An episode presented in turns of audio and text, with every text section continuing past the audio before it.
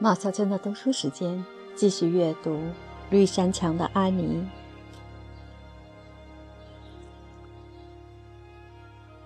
第二十二章。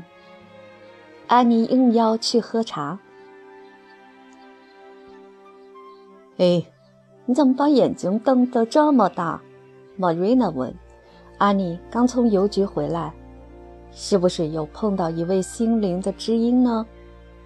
安妮那双睁得大大的眼睛因紧张和激动而闪烁光芒，整个小脸都容光焕发。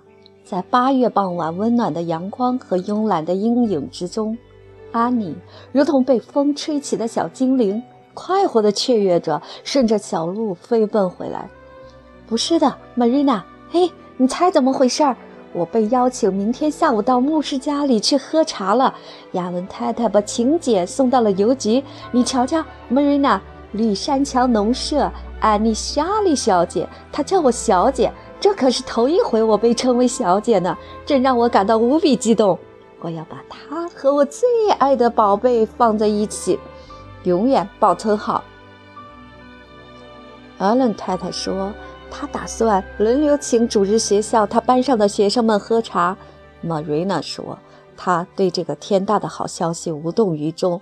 你犯不着激动成这副模样，要学会冷静地看待问题，孩子。培养安妮冷静看待事物，就等于是要改变她的天性。她就是精灵、火焰和露珠。她对人生中快乐和痛苦的感受比他人要强三倍。” Marina 察觉了这一点，并对此有种隐约的担忧。她意识到人生的坎坎坷坷很可能会把这个感情冲动的小精灵压得无法喘息，但她却不明白，安妮有着同样强烈的感受快乐的能力，能绰绰有余地补偿这一切伤害。所以，Marina 一直在努力担负起培养安妮的责任，使她养成沉着稳重的个性。却枉费心机，因为这种性格与安妮格格不入，就像无法把一丝舞动的阳光融入溪流浅水中一样。他自己也非常遗憾地承认，他并没有取得什么进展。对安妮来说，一旦她所殷切希望或计划的好好的事儿突然落空，她便会跌入痛苦的深渊。相反，一切若能圆满顺利的实现，她又会表现得快乐极至极，陶醉的飘飘然起来。Marina 对于能否把这样一个无家可归的孤儿塑造成她理想中那种举止娴静、行为端庄的小淑女，已经不抱太大希望了。再说，与现在这个安妮相比，他未必会喜欢那副样子的安妮呢。那天晚上，安妮心情忧郁，一言不发地上了床。因为马修说开始刮东北风了，恐怕明天要下雨。屋外杨树叶子沙沙作响，听起来多像雨点的声音呀！安妮更加焦虑不安了。远处海浪不停地拍打海湾，发出单调的声音，像在预示一场风暴的来临。对特别盼望明天是个好天气的小女孩来说，真是太残酷了。而她平日里总是带着愉快的心情聆听那种海潮声，喜欢那奇特、洪亮、久久萦回于耳际的韵律呢。安妮觉得再这样听下去，天永远也不会亮了。不过凡事都有个尽头，就连被邀请去牧师家里喝茶前的那个夜晚也不例外。与毛修的预测恰恰相反，这是个碧空如洗的晴朗早晨。安妮的情绪一下子高涨到了极点。哦，Marina，今天我心里有一股子热情，看到了谁都特别喜欢。安妮在清洗早晨的碗碟时大声说道：“你不知道我有多么开心，这种心情一直能持续下去，该有多好呀，是不是？”要是每天都有人邀请我去喝茶，我觉得我就可以变成一个好孩子了。不过，Marina，这也是一次重要的聚会，我真的很紧张。万一我出了什么差错，该怎么办呢？你知道，我还从没到牧师家喝过茶，其中有哪些礼节要做到，我不敢肯定自己都懂。虽然来到这里之后，我一直通过阅读《家庭先驱报》上的礼节栏目来学习规矩，但我还是担心自己会干傻事儿，或者忘了做自己该做的事。如果我非常喜欢吃一种东西，想再吃第二份，算不算失礼呢？安妮，你的烦恼就在于你想法太多了。你应该替亚伦太太想想，你怎么做才能使他感到满意和愉快。Marina 说道：“她生平第一次提出了一条精彩而又意味深长的忠告。”安妮立刻认识到了这一点。“你说的对，Marina，我不再为自己想东想西了。”傍晚时分，辽阔的天空中漂浮着橘黄色和玫瑰色的云彩，格外绚丽。安妮兴高采烈地回来了。她坐在厨房门前的红砂岩大石板上，把头发卷卷的疲惫的脑袋。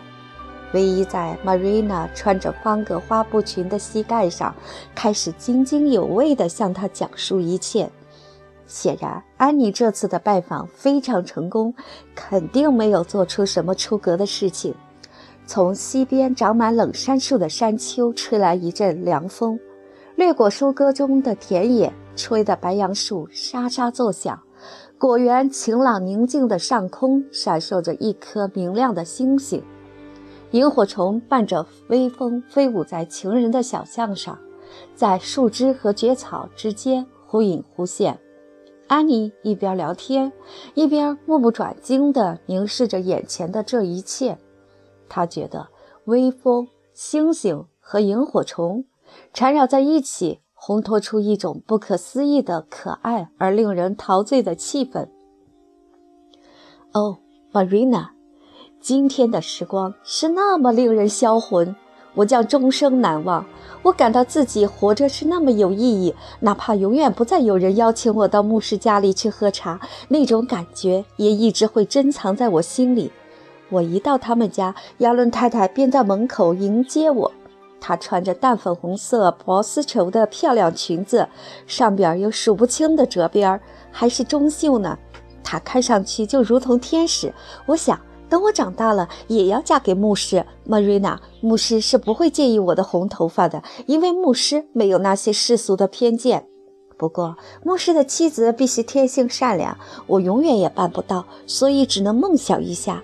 有的人天性善良，你知道，但并不是所有的人都这样。我就是其中的一个。林德太太说：“我充满着原罪，不管我如何努力想做个好人，我永远也无法像天性善良的人那样取得成功。我想，这和学习几何的情况十分相似。不过，难道你不觉得只要你付出了，就总会有回报吗？”杨伦太太就是天性善良的人，我打心眼里爱她。你知道，她就像马修那样容易让人接近，令人喜爱。但像林德太太这样的人，你就不得不花很大力气去爱他。你知道自己应该爱他们，因为他们知识渊博，还是教会的积极分子。可是你必须时刻提醒自己，要努力爱他们，否则就会忘记。白沙镇主日学校的一个女孩子也被邀请来了，名字叫劳丽塔·布雷德里。她是个相当不错的女孩子，虽然她不完全是个心灵的知音，但是个很好的小姑娘。我们吃了一顿非常考究的茶点，我觉得自己是完全按照礼节来的。喝完茶，杨伦太太给我们弹琴唱歌，我和劳丽塔也一起唱。杨伦太太说我的音质很好，今后要让我在主日学校的唱诗班里演唱。你真不知道我有多么激动。我曾经渴望参加主日学校的唱诗班，就像戴安娜一样，这可是光荣体面的事儿。我做梦也不敢想。劳丽塔得早些赶回去，因为今天夜里在白沙旅馆里要举行一场大型的音乐会，她姐姐要登台朗诵。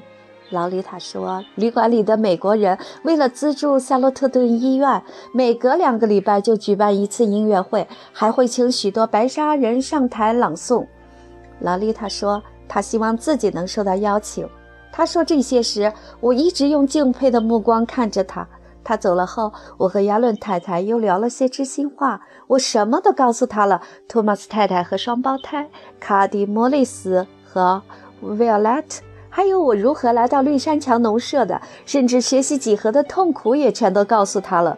Marina，你能相信吗？亚伦太太说她也害怕学几何呢。